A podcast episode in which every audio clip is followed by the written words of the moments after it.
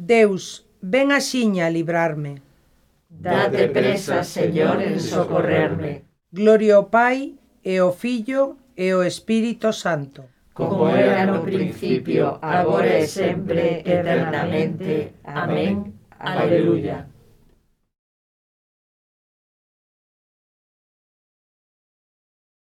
Que mañá de luz recén amencida, resucitou Xesús e chámanos a vida. Espertade, é hora de vencer, é hora de vivir a nova vida, a gracia do Señor. Non choredes, na boca un cantar, un recanto para o gozo e a esperanza de cada corazón. Camiñade o vento da fe, sementando de ilusión o noso camiño, vivindo do amor. Non temades, pois Cristo salvounos. A morte xa non ven os seus amigos. Xesús resucitou.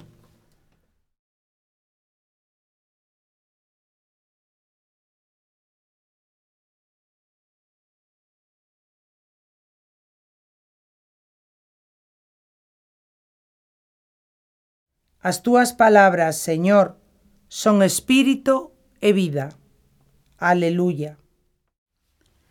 Clamo con todo o corazón, respóndeme, Señor. Cumprirei as túas normas. Clamo a ti, socórreme, e observarei as túas revelacións. Adiántome o abrente pedindo a túa axuda, confío na túa palabra. Adiántanse os meus ollos ás vigilias da noite, por meditar nos teus ditos. Escoita a miña voz segundo a túa misericordia Dame vida, Señor, conforme a túa decisión. Aproxímanse os que me perseguen con maldade, os que se afastan da túa lei. Ti estás preto, Señor, e os teus preceptos son firmes. Hai tempo que coñezo a túa revelación, porque a tes establecida para sempre. Gloria ao Pai, e ao Filho, e ao Espírito Santo. Como era no principio, agora e sempre, eternamente. Amén. As túas palabras, Señor, son espírito e vida. Aleluya.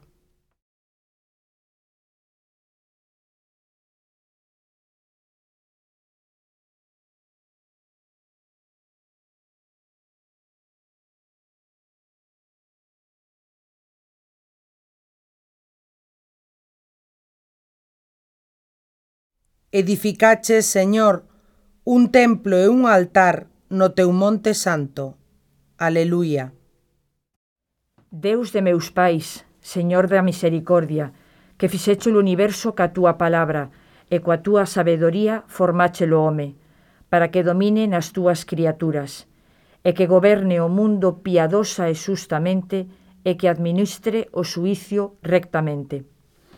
Concédeme a sabedoría que asenta no trono ao teu lado, e non me rexeites de entre os teus fillos, pois eu son servo teu e fillo da túa escrava, un feble ser humano de curta vida, pequeno para entender o dereito e as leis. Mesmo se eu fose o máis perfecto dos homes, sen a túa sabedoría non vale nada. Contigo está a sabedoría que coñece as túas obras, a que estaba ao teu lado cando fixeche o mundo Ela sabe o que aleda os teus ollos e canto vai conforme os teus mandatos. Envía desde os sagrados ceos, manda desde o teu trono glorioso. Para que me asista nos meus traballos e me ensine o que sexa máis do teu agrado. Ela, que todo sabe e comprende, a me guiar axeitadamente nas miñas obras, a me protexer co esplendor da súa gloria. Gloria ao Pai, e ao Filho, e ao Espírito Santo. Como era no principio, agora e sempre, eternamente. Amén. Edificache, Señor, un templo e un altar no teu monte santo. Aleluia.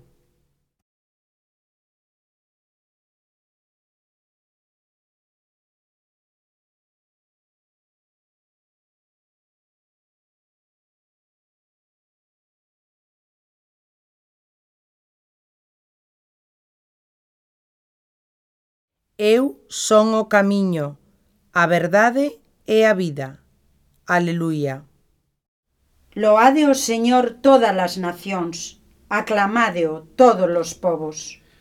Porque é firme connosco a súa misericordia, e a fidelidade do Señor dura por sempre.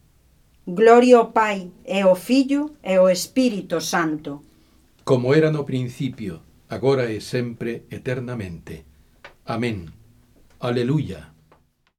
Eu son o camiño, a verdade e a vida. Aleluia.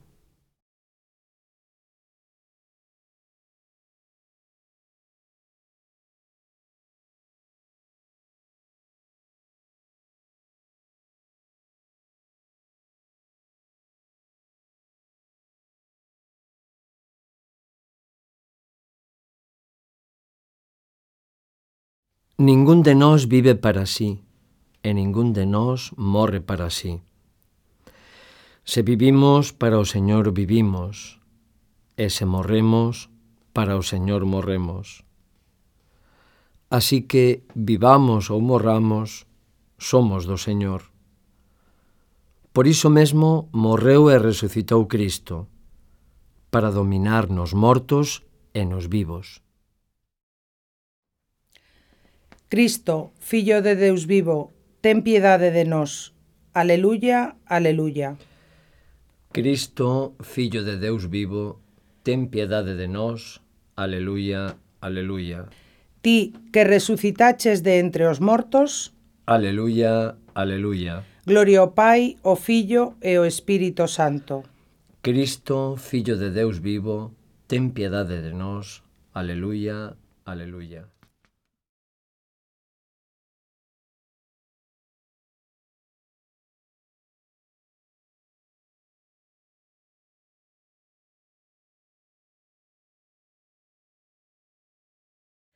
Asegúrovos que eu estarei sempre convosco ata a fin do mundo.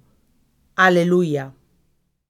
Bendito sexa o Señor, o Deus de Israel, porque veu visitar e redimir o seu povo, suscitando para nós unha forza de salvación na casa de David, o seu servo, conforme prometera desde antigo, por boca dos seus santos profetas para salvarnos dos nosos inimigos e das mans dos que nos teñen odio, amosando a súa misericordia cos nosos pais, lembrando a súa santa alianza e o xuramento que fixera o noso pai Abraham, de concedernos que sen temor, libres das mans dos nosos inimigos, os sirvamos con santidade e xustiza na súa presencia os días todos da nosa vida. E ti, meniño, vas ser chamado profeta do Altísimo, porque irás por diante do Señor, preparando os seus camiños, anunciándolle o seu povo a salvación, o perdón dos pecados. Pola misericordia entrañable do noso Deus, virá visitarnos desde o ceo un sol nacente, para iluminar os que viven nas tebras e nas sombras da morte, para guiar os nosos pasos polos camiños da paz. Gloria ao Pai, e ao Filho, e ao Espírito Santo, como era no principio, agora e sempre, eternamente. Amén. Asegúrovos que eu estarei sempre convosco ata a fin do mundo. Aleluia.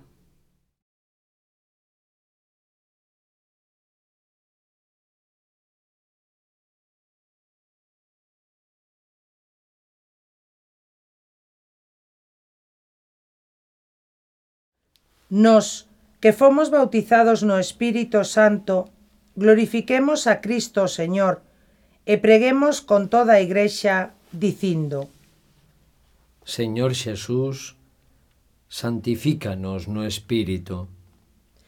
Mándanos o teu Espírito Santo, para que te proclamemos diante de todos, noso Rei e Señor. Señor Xesús, santifícanos no Espírito.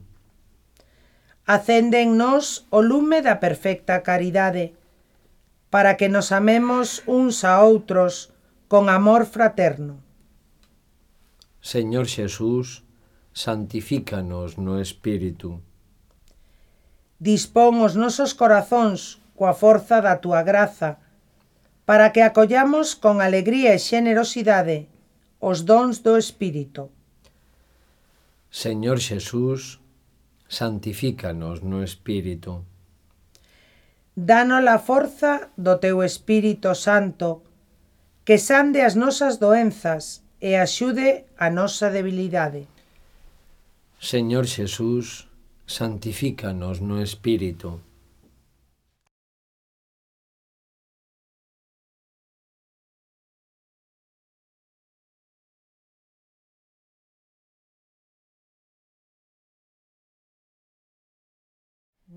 noso Pai que estás no ceo, santificado sexa o teu nome, veña o teu reino, e fágase a túa vontade, aquí na terra como no ceo.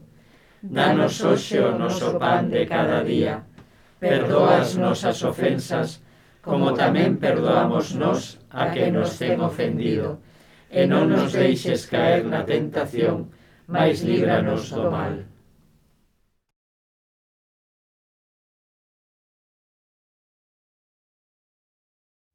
Deus noso Pai, pola glorificación de Cristo e a iluminación do Espírito Santo, abríchesnos a porta do ceo.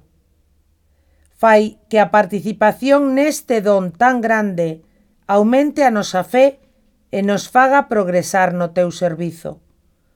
Polo noso Señor Xesucristo, teu Fillo, que vive e reina contigo na unidade do Espírito Santo, por sempre eternamente. Amén. Que o Señor nos bendiga, nos libre do mal e nos leve cara a vida eterna. Amén.